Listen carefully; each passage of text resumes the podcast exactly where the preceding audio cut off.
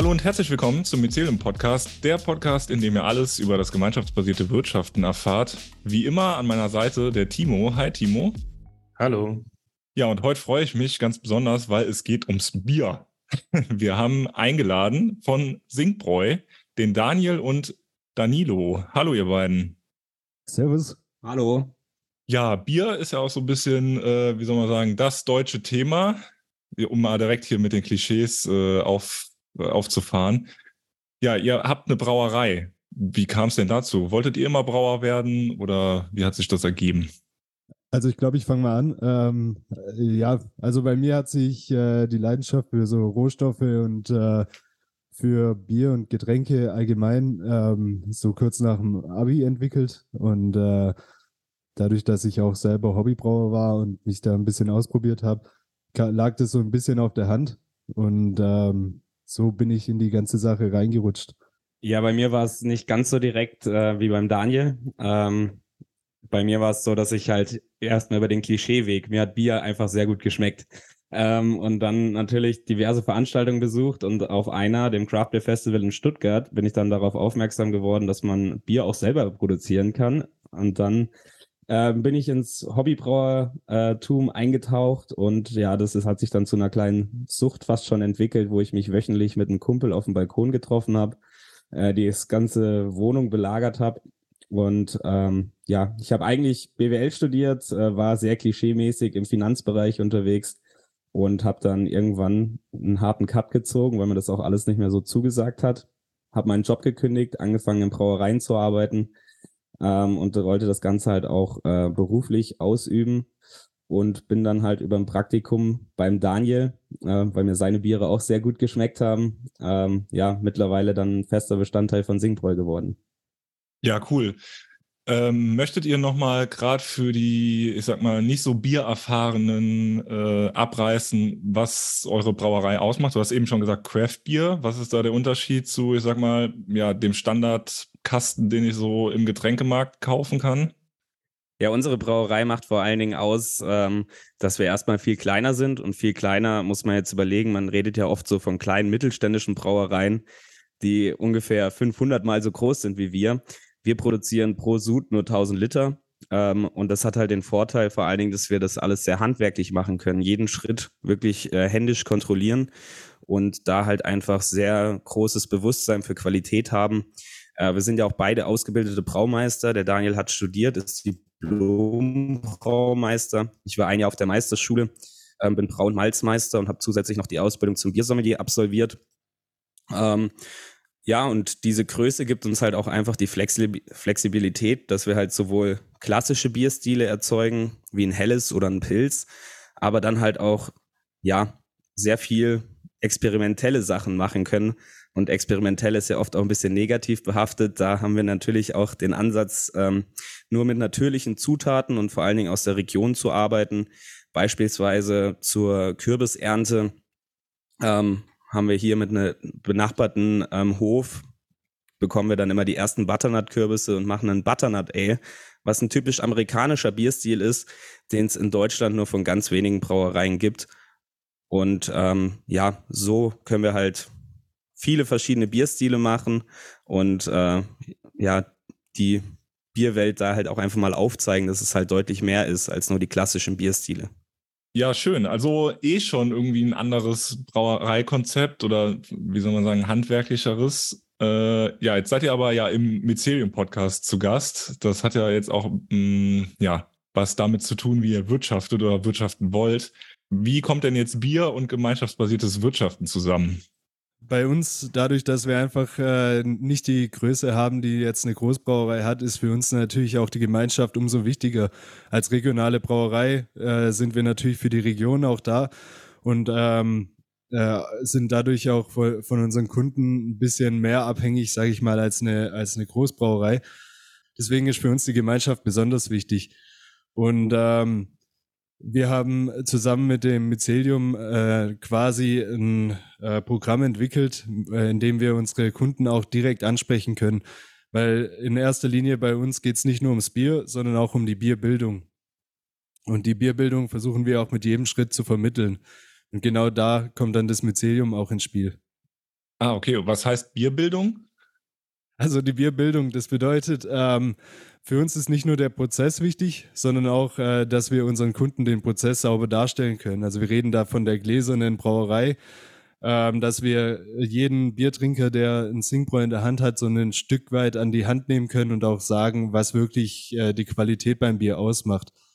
Und ähm, hierzu haben wir ähm, zusammen mit dem Mycelium äh, einen gemeinschaftsbasierten, ja, die Hopfenlöwen quasi entwickelt.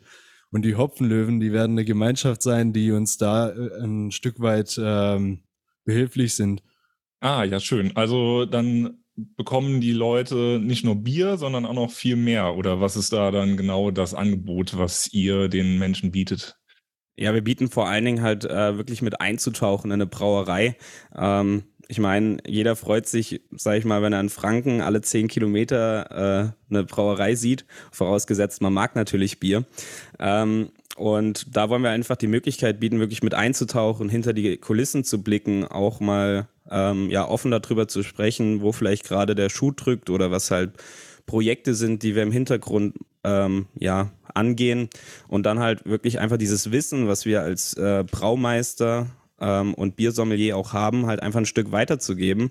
Und das sind halt unfassbar spannende Themen, wie zum Beispiel einfach mal so ein Sensorik-Workshop, wo man sich darauf konzentriert, wie man was schmeckt oder auch ein Fehlerrom-Seminar. Das ist dann vielleicht nicht ganz so spaßig, aber man lernt halt unfassbar viel, ähm, wenn man dann halt auch mal irgendwo ist und merkt halt so, okay, das Bier schmeckt nicht nur irgendwie nicht so gut, sondern ich kann auch sagen, was das ist und ich kann auch grob vermuten, wo das herkommt. Ähm, und das ist halt einfach sowas, wo man halt einfach sehr viel lernen kann. Aber natürlich soll halt auch, ja, der Spaßfaktor nicht zu kurz kommen. Ähm, und da gibt es halt auch tolle Sachen, halt Bierverkostung, einfach mal sich damit eine Käsesommelier zum Beispiel einzuladen und dann eine Käse- und Bierverkostung zu machen oder halt auch mal einen gemeinsamen Ausflug in Hopfengarten, um halt mal zu sehen, wie wächst eigentlich Hopfen, wie viel Arbeit steckt da eigentlich auch drin, weil viele denken einfach so, Hopfen ist halt irgendwie ein Produkt, wird angebaut, geerntet, aber wie viel handwerkliche Arbeit da auch noch immer drin steckt, ähm, das halt auch einfach mal den Leuten zu zeigen und halt auch einfach, ja, dieses Bewusstsein, was eigentlich Bier für ein hochqualitatives Produkt ist, auch den Leuten dann ein Stück zu vermitteln. Mhm. Ja, das klingt ja schon cool. Also das ist ein ganzes Jahr oder wie läuft das? Und ihr trefft euch monatlich oder äh, wie sieht es da im Detail aus? Ja, genau. Also für uns ist es wichtig, dass die Hopfenlöwen halt äh, sehr stark auch bei uns äh, mit in die Brauerei einbezogen werden. Das funktioniert erstmal dadurch, dass man äh, als Hopfenlöwe eine Kiste pro Monat äh, bekommt, wo man die ganzen neuen Sorten drin hat, um einfach zu wissen, über was, äh, über was wir sprechen Ganz wichtig ist für uns auch, ähm, die Gemeinschaft am Leben zu halten, indem wir uns einmal pro Monat treffen. Äh, in den Themenabenden, äh, wie der Danilo schon gesagt hat, werden wir dann immer ein Thema anreißen, äh, ein Fehlerrom-Seminar oder sonst was. Ja, ganz wichtig ist für uns auch der Austausch. Das wird dann nach den Themenabenden äh, bei einem Bier natürlich auch durchgesetzt, äh, dass wir uns da einfach über die ähm, alltäglichen Dinge in der Brauerei austauschen. Hierfür haben wir auch die Messenger-Gruppe in der einfach alle Hopfenlöwen auch immer den neuesten Update von der Brauerei bekommen.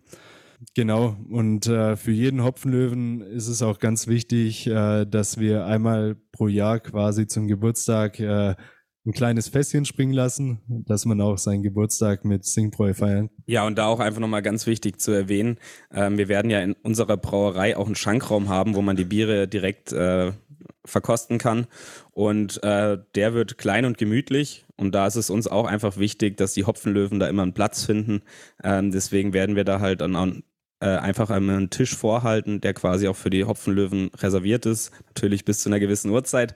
Ähm, aber prinzipiell sollen die dann auch einfach immer Platz finden. Und das halt soll halt auch einfach nochmal ein Stück weit symbolisieren, wie wichtig uns diese Gemeinschaft ist und ähm, ja, dass die Leute bei uns halt dann einfach auch einen besonderen Stellenwert genießen. Aber schön, eigentlich wie so ein, ich sag mal, traditioneller Stammtisch, nur hoffentlich ohne die ganzen rassistischen Ressortiments. ja, wie ist denn das für euch? Also wie kamt ihr denn auf die Idee, das gemeinschaftsbasiert zu machen? Warum äh, wollt ihr so eine Gruppe haben? Also ich glaube, ganz klassisch wie bei allen Brauereien kam der Erstkontakt bei einem Bier äh, mit dem Timo, der mich auf das ganze Thema aufmerksam gemacht hat. Da hatten wir ganz klassischen Ausschank. Der Timo ist auf uns zugekommen und hat erklärt, äh, um was es beim Mycelium geht und welche Werte auch den Mycelium-Mitgliedern wichtig sind. Und ähm, er hat auch gesagt, dass es damals noch kein, äh, kein gemeinschaftsbasiertes System in der Brauerei gab. Und das fand ich natürlich auch super interessant, dass wir uns da gleich kurz geschlossen haben, um äh, da was zu entwickeln. Ja, und bei mir ist es auch einfach so, dass ich halt einfach großer Fan auch einfach von diesem solidarischen Ansatz bin. Ähm, bin da auch großer Fan einfach von der Raupe Immersatt in Stuttgart, äh, was eigentlich mein verlängertes Wohnzimmer ist. Und äh, ich fand es halt mega cool, auch irgendwie das, was die da so machen, wo ich sehr oft auch äh, zu Gast bin, auch einfach bei uns äh, zu integrieren. Und ähm, ja, auch einfach Leute, die da einfach diese Bierbegeisterung haben, Lust haben, bei uns mit einzutauchen, ähm, denen das halt auch zu ermöglichen, eben halt mit diesem Solidaritätsaspekt. Mhm. Ja, und wie sieht das aus, wenn die Menschen jetzt bei euch Mitglied werden wollen? Ähm, du sagtest jetzt schon Solidarität. Also wie setzt ihr diese Solidarität, die dir so wichtig ist, um in den Hopfenlöwen? Also für uns ist die Inklusivität sehr wichtig, deswegen ähm, den Beitrag, den jeder Hopfenlöwe quasi monatlich ähm, bereitstellen sollte, der ist bei uns solidarisch äh, gedeckt. Das heißt, die Gemeinschaft deckt quasi den Be Beitrag und jeder kann ähm, entsprechend seinen finanziellen Verhältnissen dann auch äh, seinen Beitrag leisten. Und ähm, ganz wichtig ist für uns auch natürlich äh, bei der Solidarität die Solidarität in der Gemeinschaft. Das heißt, wir haben einen, sag ich mal, einen Code of Conduct, äh, wo drin steht, ähm, äh, was wir in unserer Gruppe nicht haben wollen und ähm, schauen auch, dass wir so quasi unsere Werte alle gleich vermitteln. Ja, und da ist halt auch einfach das Ding, dass man halt einfach einen offenen und ehrlichen Austausch pflegt. Und es geht dann halt auch einfach schon bei der Kostenstruktur los, ähm, dass wir die dann halt jetzt auch an den Infoabenden, die wir jetzt extra im Voraus machen, halt einfach offen darlegen, dass halt auch jeder mal sieht, wie entstehen die Kosten und dass wir uns da jetzt gar nicht dran bereichern, sondern dass das halt einfach eine faire Sache ist. Und da war mir zum Beispiel auch immer ein persönliches Anliegen, dass das Angebot so cool ist, dass ich aus der anderen Sicht einfach auch mega Bock hätte, da mitzumachen. Insbesondere, wenn ich an die Zeit denke, ähm, wo ich noch in meinem Büroalltag war.